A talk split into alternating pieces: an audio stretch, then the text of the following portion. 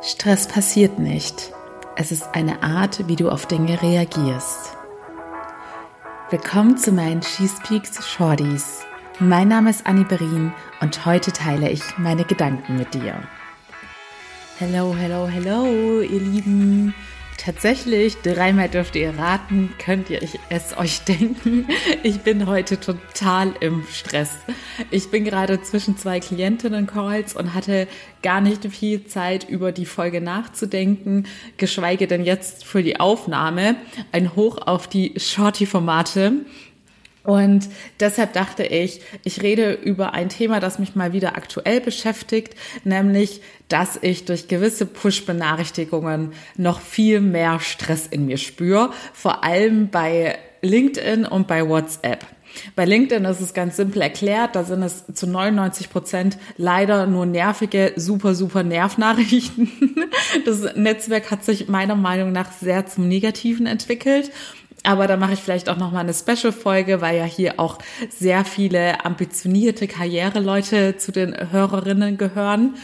Und bei WhatsApp, das ist ein Problem, das sicherlich viele von euch betrifft, beziehungsweise habe ich mich da schon öfters mit anderen Menschen drüber ausgetauscht, dass sie genauso empfinden, dass man, sobald man eine Push-Up-Benachrichtigung gelesen hat, sofort in sich diesen Druck spürt, auch zeitnah antworten zu müssen, auch wenn man gerade gar keinen Nerv dafür hat und eigentlich diese Info gerade auch gar nicht priorisieren wollte, gar nicht sehen wollte und am liebsten diese Nachricht erst irgendwie ins Archiv geschoben hätte, ohne zu wissen, was da überhaupt drin steht. Denn wenn man es einmal erst gelesen und gesehen hat, dann ist es schon in unserem Unterbewusstsein drin und es rattert da die ganze Zeit und zieht uns die ganze Zeit Energie, selbst wenn wir nicht antworten und nicht aktiv daran denken.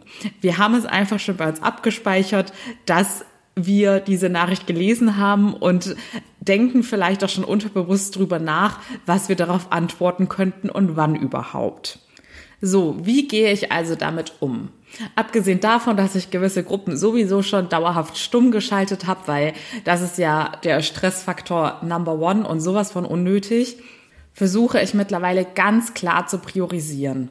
Denn vielleicht kennt ihr diese üblichen Stresserkontakte, die immer sofort von euch eine Antwort erwarten, selbst wenn sie sich erst nach Monaten wieder melden, erwarten diese Personen, dass man schnellstmöglich reagiert und wenn man dies nicht tut, dann kommt noch die zweite, dritte und vierte Nachricht. Sowas ignoriere ich mittlerweile aus Prinzip beziehungsweise depriorisiere diese Nachrichten und weiß dann für mich, da antworte ich erst, wenn ich 100% Zeit und Lust dazu habe.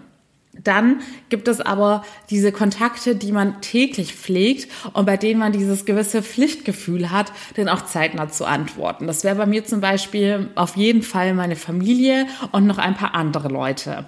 Und da gehe ich von aus, dass ihr mit diesen Personen so dicke seid, dass es auch gar kein Problem darstellt, wenn ihr sagt, hört zu, ich werde in Zukunft während meinen Arbeitszeiten nicht mehr so oft aufs Handy schauen und frühestens immer abends ab 19 Uhr antworten.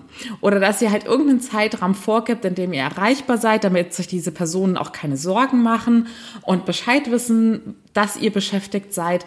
Und dann wird das in Zukunft auch gar kein Problem mehr darstellen und ihr müsst euch nicht permanent selbst stressen.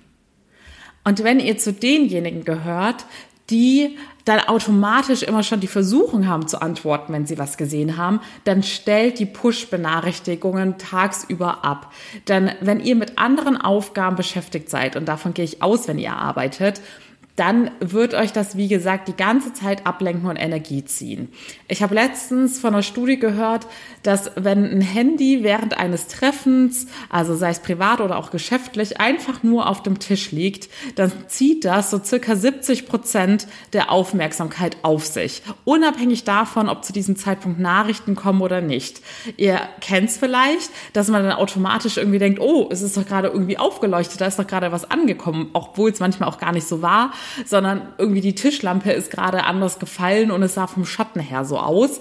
Es ist auf jeden Fall eine permanente Ablenkung und jeder, der euch gegenüber sitzt, hat eure hundertprozentige Aufmerksamkeit verdient.